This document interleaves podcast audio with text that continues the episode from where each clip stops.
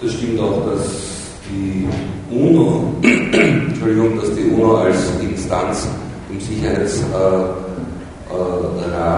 und in, in den zentralen Entscheidungsgremien immer häufiger, wie wir am Beispiel des Irak sehen, umgangen wird von den USA, von der derzeitigen Regierung der USA, sollte man, glaube ich, deutlicher sagen. E-Mail hat ja auch eine äh, beachtliche Menschenmasse, 800.000 äh, in äh, Washington vor, vor zwei Wochen gegen diese Politik äh, demonstriert. Es gibt also auch ein anderes Amerika als das, das derzeit an der Regierung ist.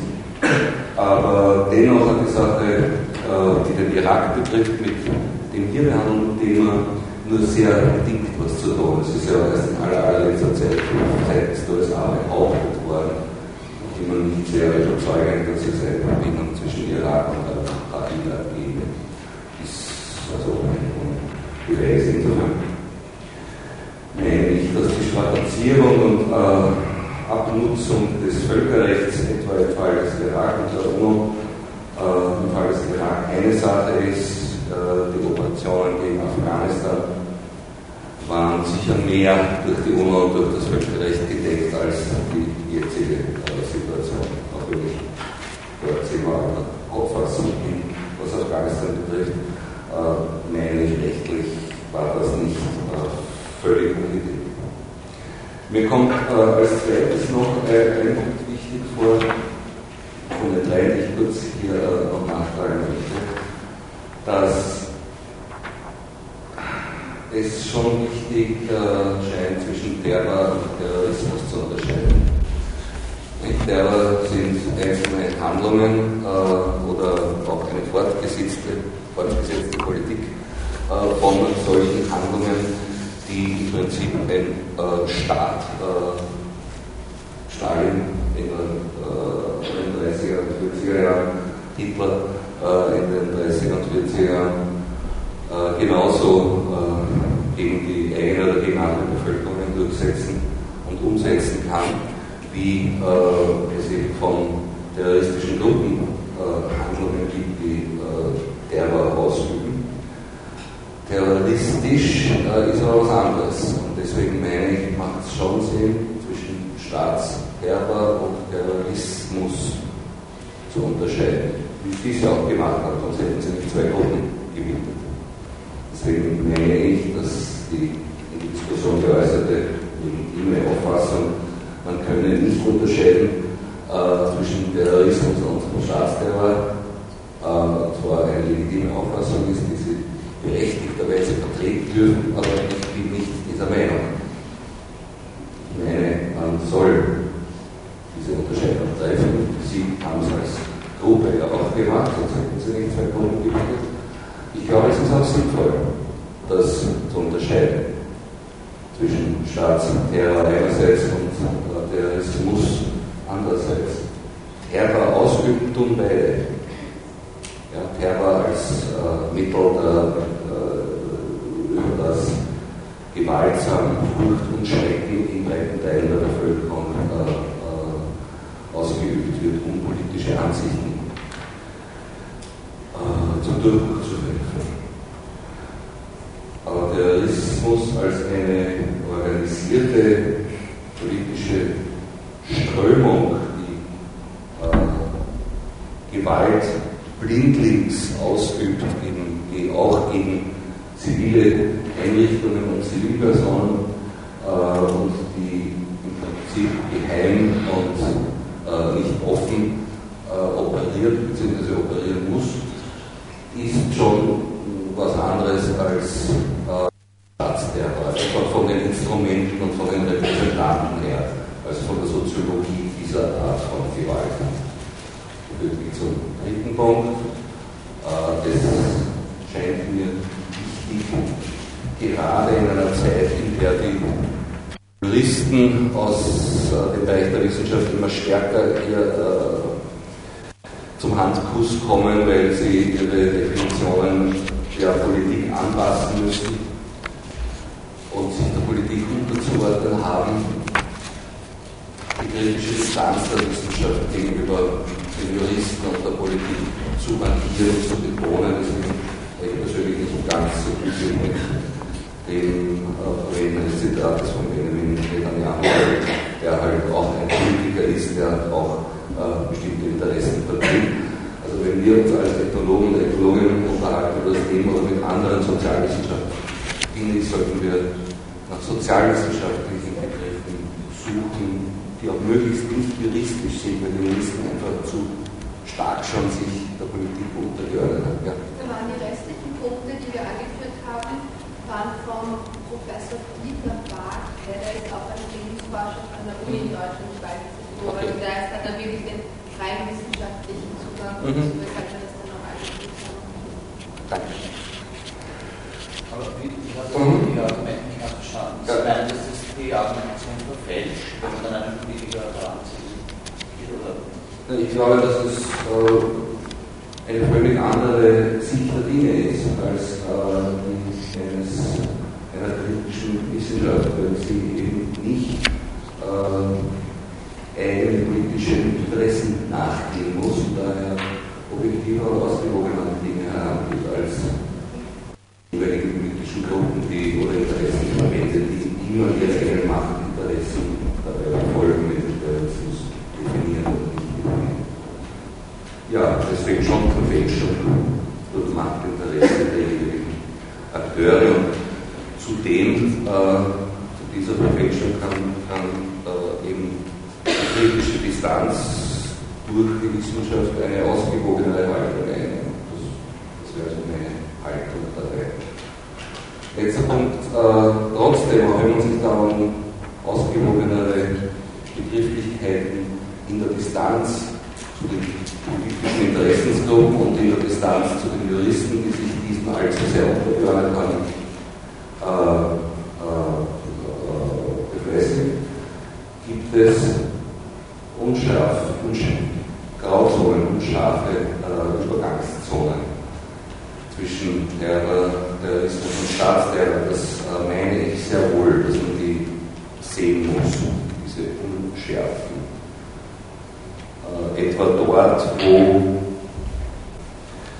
Befreiungsbewegungen operieren, die äh, oft noch sehr wenig Legitimität in der eigenen Bevölkerung haben und hauptsächlich von anderen Staaten unterstützt und finanziert werden, um in einer bestimmten Region sich zu etablieren äh, und die Regierung, die dort an der Macht ist, zu destabilisieren. Das kann unter bestimmten Umständen wirklich äh, eine unscharfe Geschichte werden. Die wird dadurch auch nicht besser, dass die jeweiligen Regierungen, die auf diese Art und Weise destabilisiert werden, natürlich besonders rasch sagen, dass sie Terroristen. Und nach dem 11. September haben besonders viele Regierungen in der ganzen Welt, von China bis äh, Russland und von äh, Nigeria bis äh, äh Chile, alle möglichen Rebellen und äh, Revolten als terroristisch bezeichnet und den weltweiten Kampf gegen den Terrorismus äh, für sich und für ihre eigenen Interessen zu nutzen. Das macht das heute ziemlich schwierig. Trotzdem meine ich, wenn man sich etwa anschaut, wie die Regierung Ronald Reagan die Contras in Nicaragua finanziert hat gegen die dortige sandinistische Regierung und die sofort zu Freedom Fighters erklärt hat, ähm, dass es da und dort wichtig ist, auf die unscharfen Übergangszonen äh, zwischen äh, Revolte und äh, Terrorismus zu verweisen, auch wenn das oft von den Falschen zu ihren Gunsten ausgenutzt wird, meine ich, gibt es diese unscharfen Übergangszonen dennoch. Oder wenn Saudi-Arabien eben, um sich terroristische Gruppen vom eigenen Land fernzuhalten, in anderen Regionen etwa was äh, Islamik äh, du Salut in Algerien finanziell unterstützt, um die dortige Regierung zu destabilisieren und das lange Zeit getan hat, ist ebenfalls diese Scharfe über Grauzonen zwischen Terrorismus und äh, Revolte gegeben. Daher empfiehlt es sich, genau zu sein und trotzdem bei aller Genauigkeit zuzugestehen, dass es unscharfe Übergangszonen gibt. Das äh, als ein etwas längerer Kommentar, aber jetzt ist es schon. Ja, unsere Gruppe, hört man mich da? Ja. Unsere Gruppe hat sich mit dem Thema Staatsterrorismus beschäftigt. Und zuerst möchte ich sagen, also welche Ziele wir bei unserem Referat haben. Das ist einerseits ähm, klarzumachen, wie viel mehr Mittel einem Staat zur Verfügung stehen, also Menschen zu terrorisieren als äh, Einzeltätern oder einer Gruppe wie Al-Qaida. Und ähm, das weitere Ziel ist, ähm, dass Staatsterrorismus, also dass man es nicht nur mit Ländern äh, mit diktatorischen oder kommunistischen Regimen in Verbindung setzt, sondern der Staatsterror eigentlich auf der ganzen Welt vorkommt und auch in Demokratien wie Österreich oder Deutschland, wie man dann noch sehen wird. Ähm, um Staatsterrorismus zu definieren, muss man zuerst einmal den Staat definieren. Und wir haben da die Definition von Max Weber genommen. Ähm, der Staat ist diejenige menschliche Gemeinschaft, welche innerhalb eines bestimmten Gebietes das Monopol legitimer physischer Gewaltsamkeit für sich mit Erfolg beansprucht. Monopole im Allgemeinen und das Monopol der Gewalt des Staates im Besonderen, das verleitet natürlich zu dessen Missbrauch. Und ähm, so ist, sind, also Staatsterror kennzeichnet sich dadurch oder besser unterscheidet sich auch so durch den normalen Terror, den die vorige Gruppe behandelt hat, also dadurch, dass äh, der, also Staatsterror hauptsächlich zur Machterhaltung und nicht zur, zur Umwälzung oder ähm, grundlege, ja, grundlegenden politischen Umwälzung benutzt wird. Ähm, er richtet sich gegen die Opposition und ähm, noch ein grundlegender Unterschied zum normalen Terrorismus ist, dass ähm, Staatsterror die Öffentlichkeit oder die Unterstützung der Öffentlichkeit nicht braucht. Also er will keine Aufmerksamkeit erregen und agiert hauptsächlich im Untergrund. Ähm, deshalb ist es auch sehr schwer, also den Staatsterrorismus zu definieren oder zu verorten, ähm, obwohl er eine viel häufigere Form ist als der normale Terrorismus ähm, kommt aber auch viel seltener natürlich in den Medien vor, weil niemand Interesse daran hat, dass das an die Öffentlichkeit gelangt.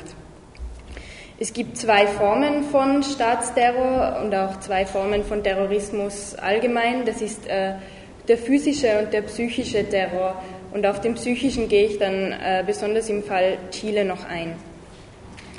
Die frühen Formen des Staatsterrors sind äh, der Stalinismus und der Nationalsozialismus am Anfang des 20. Jahrhunderts. Äh, das ist sicher jedem ein Begriff und deshalb möchte ich nur ganz kurz ein paar Begriffe vorlesen zum Nationalsozialismus, nur damit man sich das in Erinnerung ruft. Bücherverbrennungen, absolute politische Macht des Führers, Ministerium für Volksaufklärung, Folter, Gestapo, SA, Deportation, SS, Vernichtung Andersdenkender und die Bilanz dieses Regimes sind 16.000 Todesurteile, Tötung von 100.000 geistesschwachen und gebrechlichen Personen und die willkürliche Ermordung von 6 Millionen Unschuldiger in Konzentrationslagern. Dass Staatsterror natürlich nicht immer solche Formen annimmt, ist klar und ist auch gut. Ähm, unser Schwerpunkt ist heute Chile. Wir werden danach auch einen Film dazu sehen, aber äh, ich werde jetzt dann also so einen Rahmen erklären, also dass man halt äh, einen Überblick hat.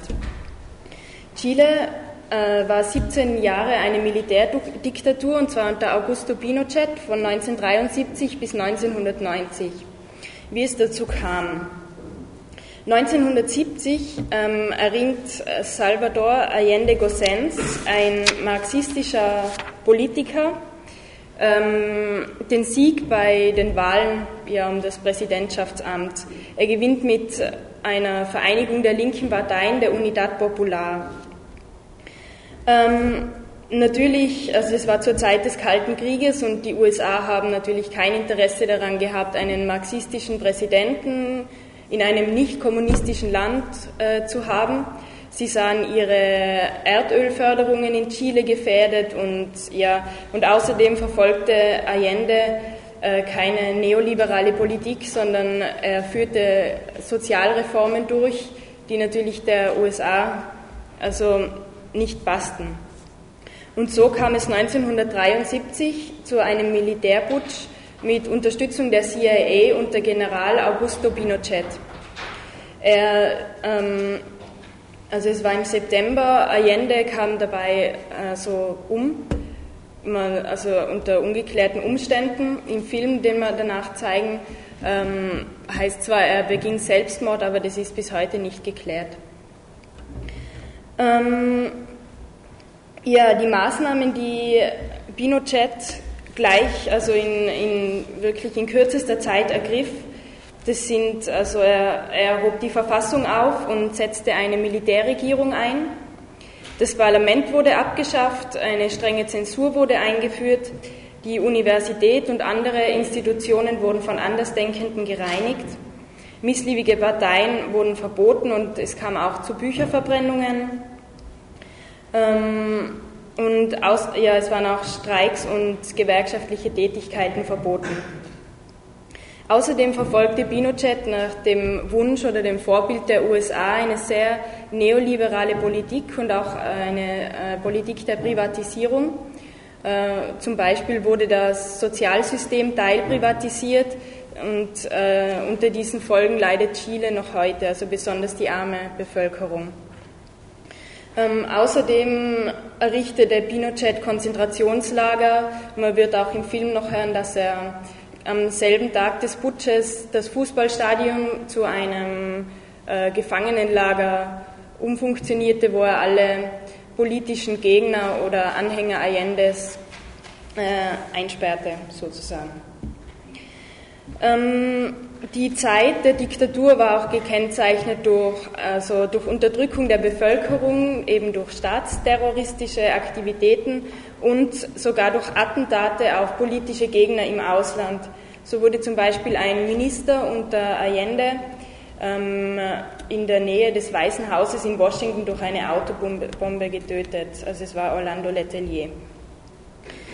Ja, 1988, das war dann schon kurz vor Ende des Kalten Krieges. Pinochet hat die Unterstützung der USA inzwischen verloren. Ähm, kommt es zu einem, also beschließt Pinochet einen Volksentscheid äh, darüber machen zu lassen, ob die Demokratie wieder eingeführt werden soll. Und das Volk beschließt eindeutig, dass also dem so sein soll. Ähm, so kommt es dann 1989 zu den ersten Parlamentswahlen seit äh, Allendes Wahl und äh, diese geht also klar zugunsten der Christdemokraten aus. Ähm, vor diesem Volksentscheid hat sich Pinochet allerdings noch schnell zum Senator auf Lebenszeit ernannt, ja, damit seine Position gesichert ist und er keine Konsequenzen später für sein Handeln zu fürchten hat. 1990 wird er aber trotzdem verhaftet in London und ähm, das ist der Beginn eines jahrelangen Prozesses, der bis heute noch nicht abgeschlossen ist. Ähm, Im Jahr 2000 waren schon 106 Klagen gegen Pinochet eingereicht und hinter diesen 106 Klagen stehen Tausende von Klägern, die endlich Gerechtigkeit fordern. Ähm, 2002 kam allerdings ein äh, ernüchternder Urteilsspruch. Ähm, Pinochet, also der Prozess gegen Pinochet wurde jetzt vorübergehend, da also aufgrund von Demenz des ehemaligen Diktators und seines Gesundheitszustandes. Und einige Tage danach, nach diesem Urteil, hat er auch sein Amt als Senator auf Lebenszeit zurückgelegt.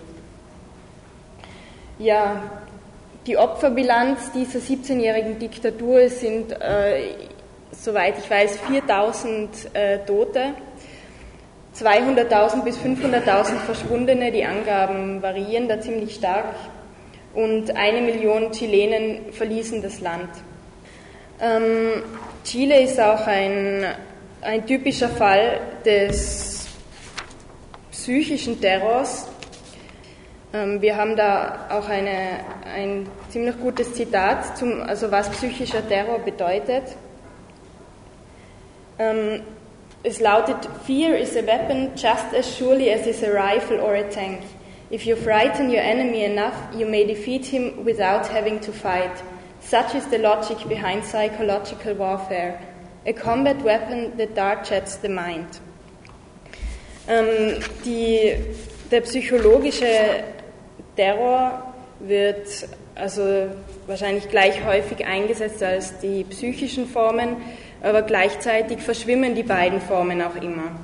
Und ich habe da einige Formen des Terrors aufgezählt, des psychischen.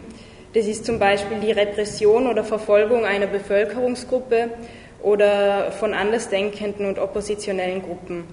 Das Statuieren von Exempeln, um äh, den Verfolgten und Unterdrückten in Angst und Schrecken zu versetzen. Desinformation oder Propaganda, und dazu gehört auch die ständige Medienpräsenz des Unterdrückers, die Androhung von gewalttätigen Maßnahmen, nicht nur gegen das Opfer selbst, sondern auch gegen dessen Familie, Berufsverbote, Erniedrigungen und Entzug der überlebensnotwendigen Grundlagen. Doch die äh, schlimmste Form des psychischen Terrors ist wahrscheinlich die Straflosigkeit der Täter. Und das sieht man vor allem in Lateinamerika und eben auch in Chile, dass, also dass ja, Prozesse gegen ehemalige Machthaber oder Diktatoren nur sehr langsam voranschreiten und dass auch die Bevölkerung eigentlich Desinteresse daran zeigt, das Ganze äh, noch einmal zu behandeln. Und also sie wollen das eigentlich eher recht schnell vergessen. Allerdings für die Opfer ist die Straflosigkeit der Täter, wie man sich vorstellen kann, natürlich ein Schlag gegen den Kopf, weil sie sich natürlich völlig schutzlos fühlen. Ähm, sie große menschliche Werte wie also halt der Glaube an Vernunft und Gerechtigkeit werden erschüttert. Und wahrscheinlich rührt auch daher ähm, das Desinteresse der Bevölkerung an einer Aufklärung der diktatorischen Verbrechen.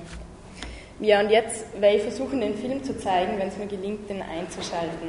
Und äh, es ist, also bei dem Film, den kann man ruhig recht kritisch anschauen, weil eben zum Beispiel Allende's Tod als Selbstmord bezeichnet wird oder ja, also schaut es euch einfach kritisch an. Die bei unserem gewohnten Magazinorientierung gelangen.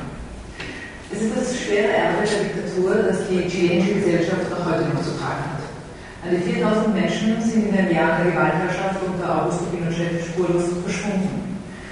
Um Aufklärung der Gräueltaten von damals vor allem aber und die Betreuung der oft traumatisierten Angehörigen von Opfern bemüht sich die Menschenrechtsorganisation Sintas, die auch vom katholischen Hilfswerk Missio Austria unterstützt wird.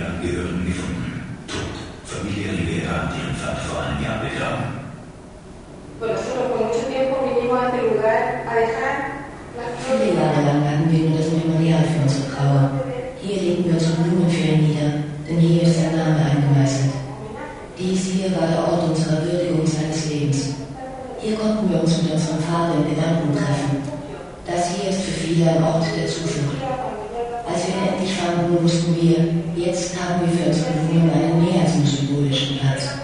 Unser Vater ist an dem Ort, der ihm zusteht. Endlich hat er eine Ruhestätte, wo er wirklich begraben liegt.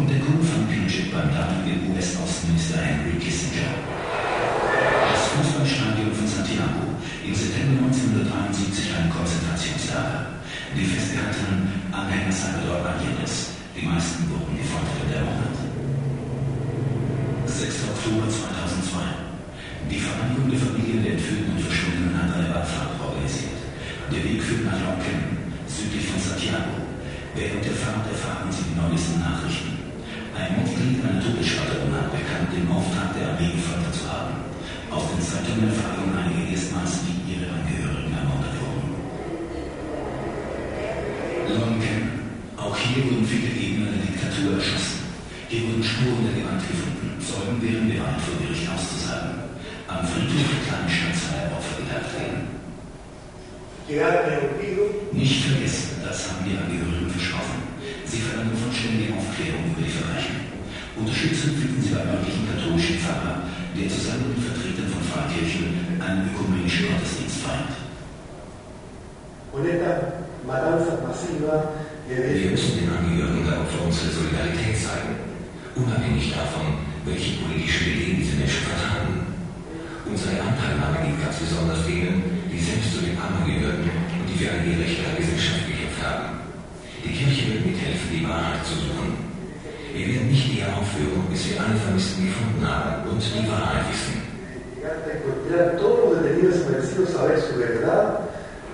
Seit zwei Jahren beteiligen sich die BTs an sogenannten runden Tisch, zusammen mit Vertretern der Kirchen und von Menschenrechtsorganisationen. Das Ziel die Aufklärung des Schicksals der Verschwundenen. Mittlerweile erwartet sich der runde Tisch besonders von Vertretern der Luftwaffe.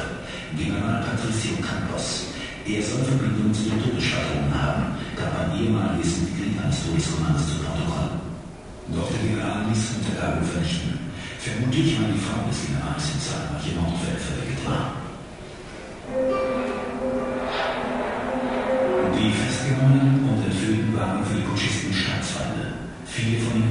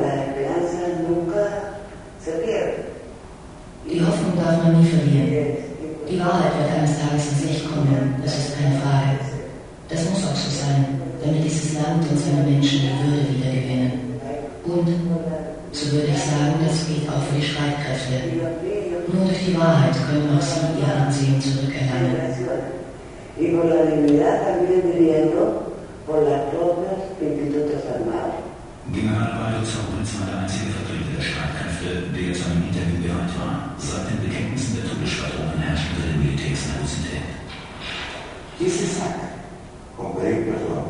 Si no es un acto. Was haben wir von einer Entschuldigung, wenn das keine Geste ist, die bewusst ist und aus dem Herzen kommt?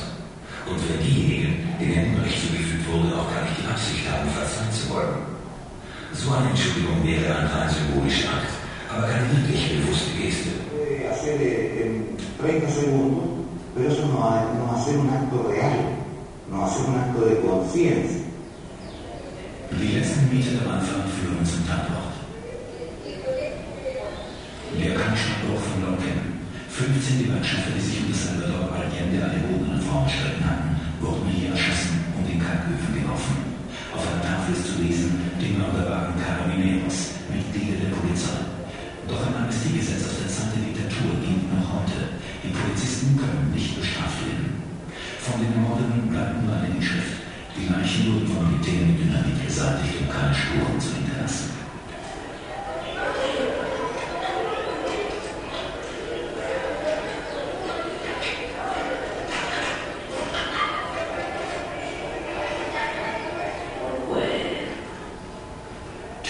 Hilfe von der Opfer und für Angehörige von Verfolgten ermöglicht die Menschenrechtsorganisation CITAS. Anne Molina hat zwei Söhne verloren, wo er selbst gefoltert und konnte lange Zeit nur unter großen Schmerzen leben. Nur dank der Unterstützung von Sintas konnte ich mir Behandlung leisten und gesund werden. Jetzt kann ich wieder gehen und werde meinen Kampf fortsetzen.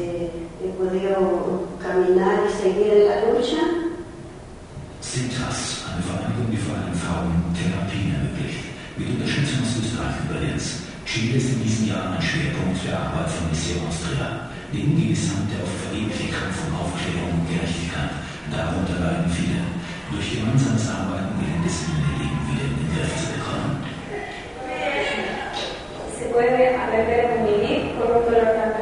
Man kann auch einen derart schweren Schmerz aushalten, mit ihm leben und umgehen lernen, erträglich, weniger erschütternd empfinden. Diese Menschen haben auch eine Hoffnung. Sie wollen dafür arbeiten, dass künftige Generationen solche Dinge nicht wieder erleben müssen. Dinge, die sie erleiden mussten. Diese Arbeit ist der Motor ihres Lebens.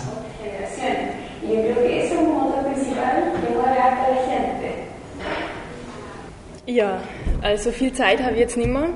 Ähm, zu dem Video eben möchte ich nur sagen, jetzt bemühen sich zwar viele kirchliche NGOs und auch staatliche NGOs für Gerechtigkeit, aber also ich glaube 1999 zum Beispiel hat sich der Vatikan oder eben der Papst persönlich noch für äh, die Amnestie für Pinochet eingesetzt. Also es ist wirklich eine sehr zwiespältige Rolle, die die Kirche da verfolgt.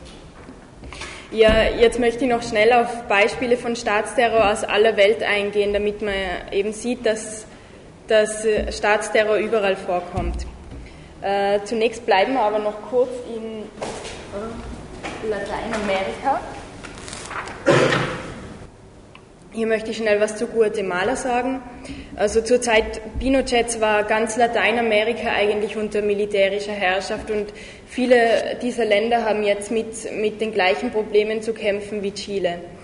Ähm, von 1958 bis 1994 sind 200.000 Menschen in Guatemala ums Leben gekommen.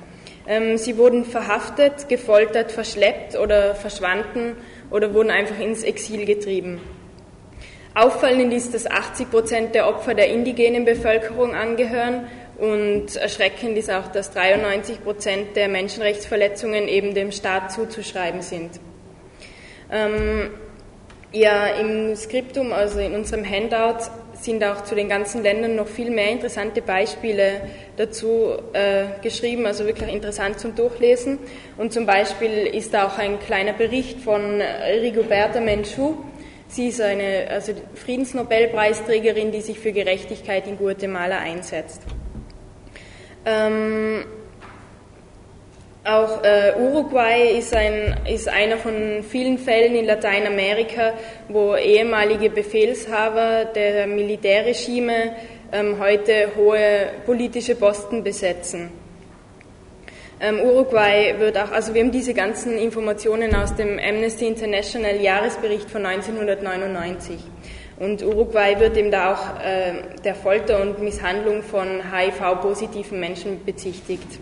Und auch hier gehen die Täter straflos aus. Ja. Und jetzt kommen wir nach Europa.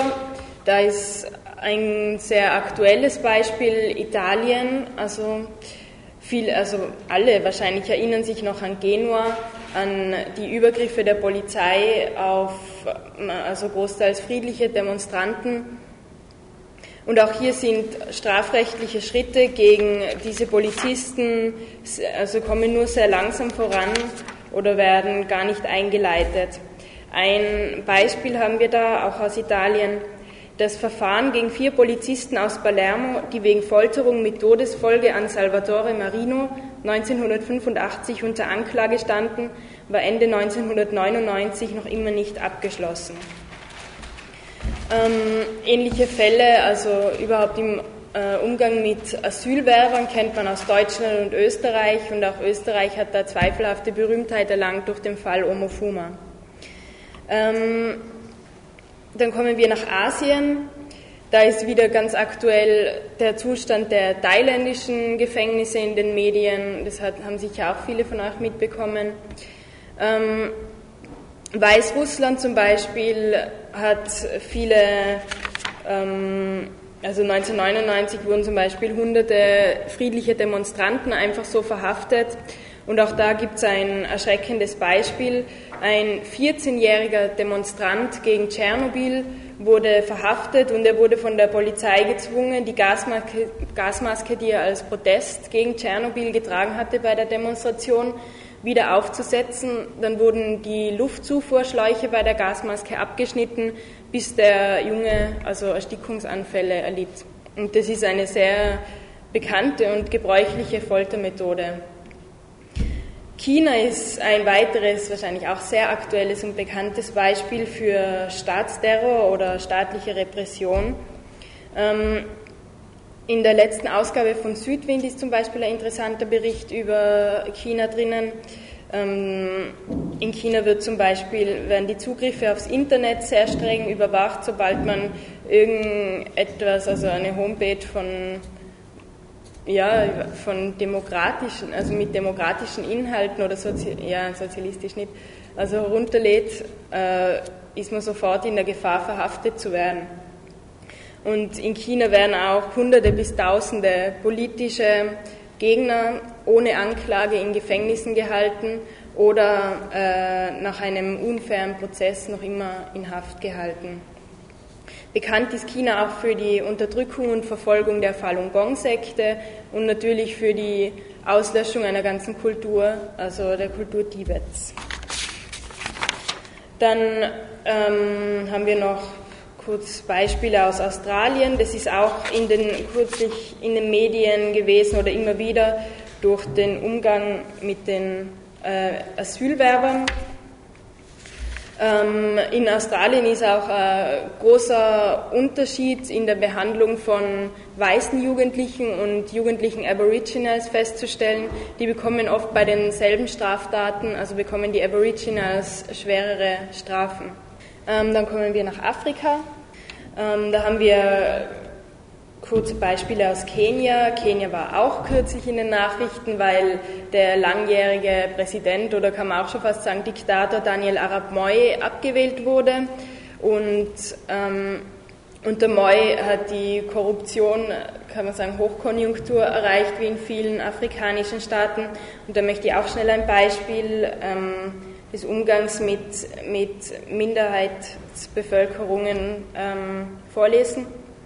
Im Dezember 99 wurden mindestens 800 Personen im Zuge einiger Razzien in einem Flüchtlingslager festgenommen. Zeugen berichteten, dass bei dieser Aktion Polizeibeamte Frauen vergewaltigt und Flüchtlingen ihren Besitz gestohlen haben sollen. Die Behörden leiteten jedoch keine Untersuchung dieser Vorwürfe ein. Und das kennzeichnet natürlich eben den Staatsterrorismus, dass der Staat die Möglichkeit hat, ähm, also erstens einmal zu sagen, was ist ein Verbrechen und was nicht und ähm, dann rechtliche Schritte gegen Täter einzuleiten oder eben auch nicht. Ja, Ruanda ist auch äh, bekannt, ja, überhaupt für, für äh, sehr viele Verschwundene. Zurzeit, also wenn mich nicht alles täuscht, war da der, der Krieg Hutus gegen Tutsis. Ja, wird schon sein. ja, und dann noch also kurz, um die Runde da abzuschließen, kommen wir nach Nordamerika, zum Beispiel der USA. Die USA, ähm, obwohl es jetzt in den Medien anders dargestellt wird, gehört auch zu den Terrorstaaten, sagen wir mal so. Ähm, zeichnet sich vor allem durch Todesstrafe und eben rassistische Justiz aus.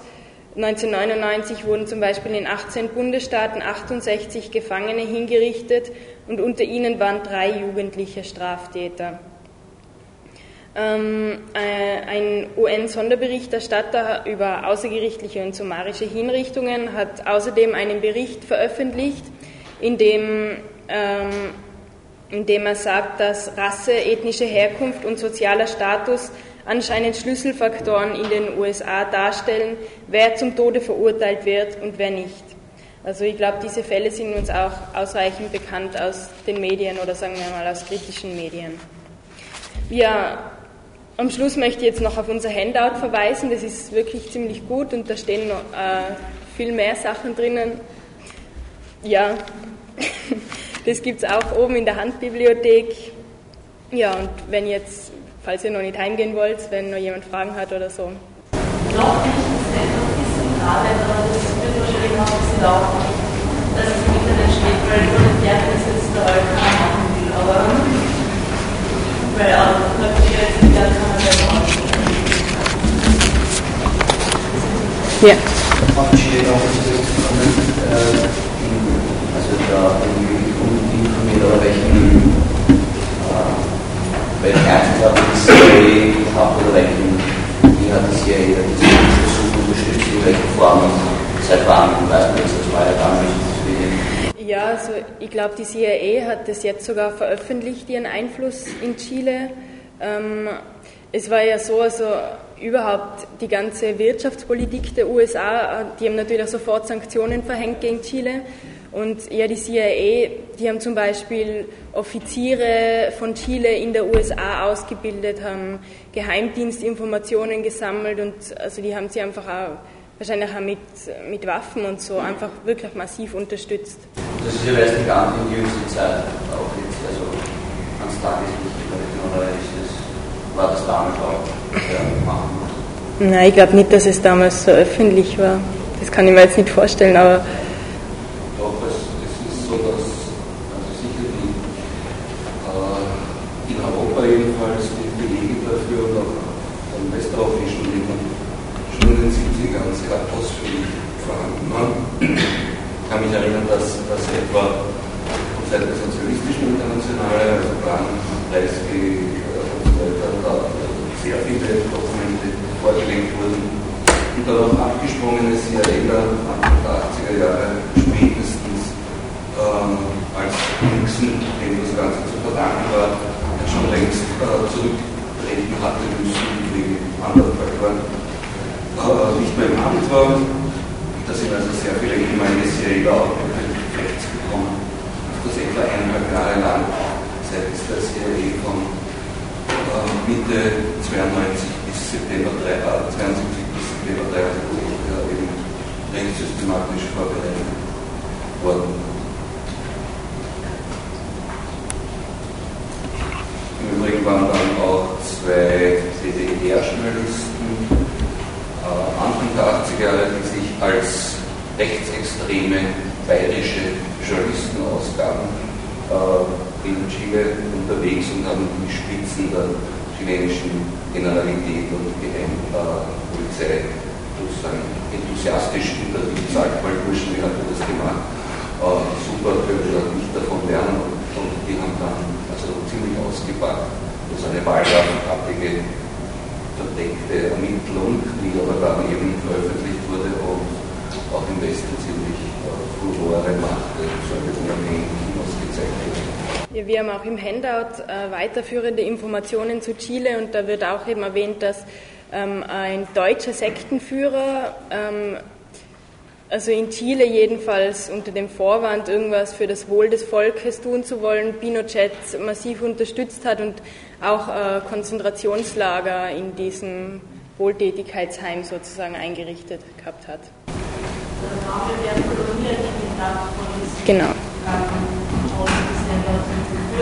Wo er jetzt dann sozusagen immer wieder Berichte auftauchen, wo kleine Kinder vergewaltigt und Frauen vergewaltigt werden. Ähm, also wo auch jetzt noch allerhand passiert, wo die deutsche Regierung überhaupt nichts unternimmt auch nicht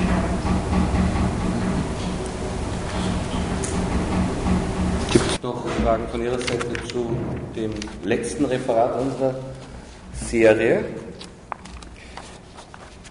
Wenn nicht, darf ich Sie bitten, die Mitglieder Ihrer Gruppe hier noch einzutragen. Äh, und Ihnen allen möchte ich abschließend äh, recht herzlich danken. Ich äh, erlaube mir schon den Hinweis, dass sich das Experiment in einer Unterstufenvorlesung Referate der Studierenden einzuführen, das ist auch das erste Mal in der Geschichte unseres Instituts, dass das im Übrigen stattfindet, aus meiner Warte wirklich recht gut bewährt hat. Ich hoffe, Sie sehen das ähnlich. Die Beiträge waren fast durchwegs von sehr, sehr guter Qualität. Sie waren auch sehr diszipliniert bei der Sache bis zum Schluss. Äh, insofern äh, machen jedenfalls mir, ich hoffe aber auch Ihnen, äh, Veranstaltungen dieser Art durchaus Mut für weiteres ähnlicher Art. Für die Prüfungen sind die Referate mit den schriftlichen Unterlagen, wie gesagt, ausreichend. Für die äh, anderen Formen der Prüfungen, äh, schriftliche Arbeit, gibt es jetzt, denke ich, genügend Informationen oder mündliche Mitarbeit. So gesehen äh, danke ich Ihnen allen recht herzlich für die Mitarbeit und äh, wünsche Ihnen angenehme Semesterferien.